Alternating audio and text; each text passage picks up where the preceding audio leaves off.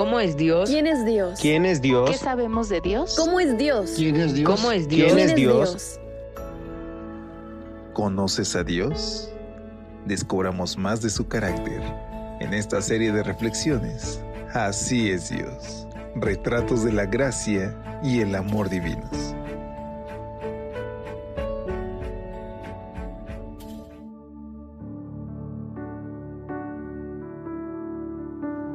Hola, ¿qué tal? Muy buen día. Iniciamos una semana más por la gracia de Dios. Y es para mí, tu amigo Elías Gómez desde la Ciudad de México, un privilegio poder extenderte a nombre de todo el equipo de Evangelike una calurosa bienvenida a una edición más de este tu espacio de lecturas devocionales para adultos.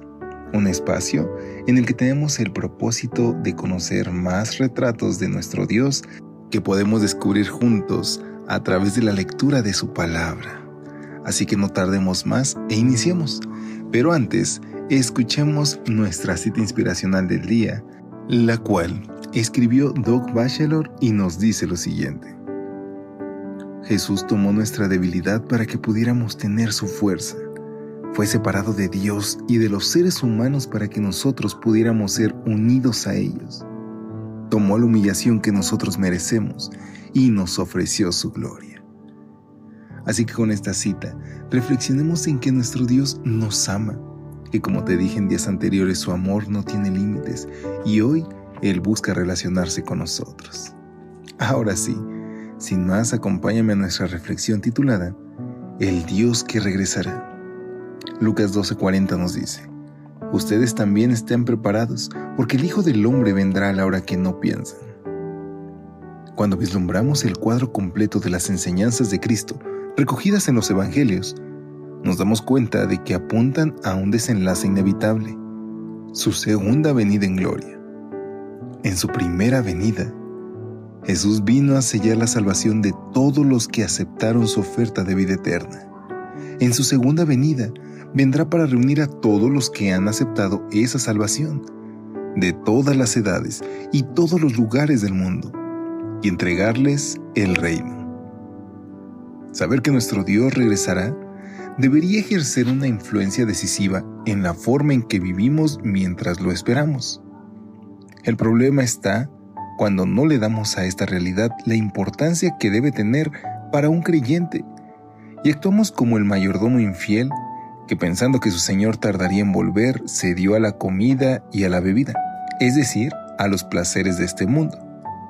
Tú puedes revisar este texto en Lucas 12:45.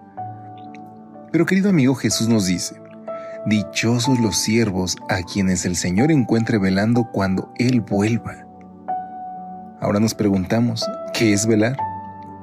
Velar es vivir como anteriormente el mismo Jesús venía señalando, evitando la hipocresía de los fariseos, no avergonzándonos de confesarlo a Él delante de los hombres, teniendo cuidado de no caer en el problema de la avaricia, asegurándonos que los tesoros que estamos haciendo se encuentran en el cielo y no en esta tierra transitoria, sintiéndonos confiados y sin temor porque estamos seguros de nuestra salvación en Cristo, echando toda angustia y ansiedad a los pies de Él para que nos dé paz y nos permita mantenernos vigilantes ante el regreso de nuestro Señor, que nos llevará a vivir con Él.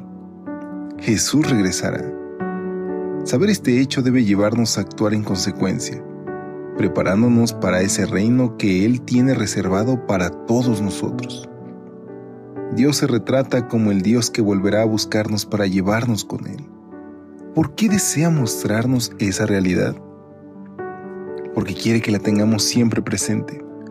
Y es que, queridos amigos, quiere que nos preparemos para ese gran día, de tal manera que lo esperemos y lo recibamos como aguarda y recibe un mayordomo a su Señor que regrese aun cuando la venida de Cristo es un tema que pareciera pertenecer al futuro. No hay nada que haga más presente a Dios en la vida de sus hijos que el hecho de saber que pronto volverá.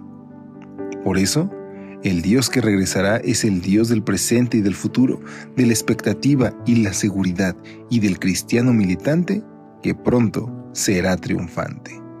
Por eso hoy nosotros decimos amén, porque nuestro Padre, así como ha cumplido cada promesa en la historia, también cumplirá la promesa de su pronto regreso. Hoy nos debemos de preguntar, ¿estamos listos?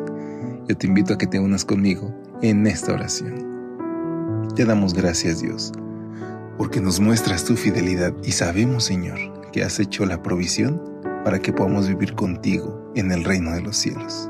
Te rogamos que nos ayudes a dejar nuestras cadenas aquí y que podamos construir tesoros en el cielo. En el nombre de Jesús. Amén. Que Dios te bendiga. Hasta pronto.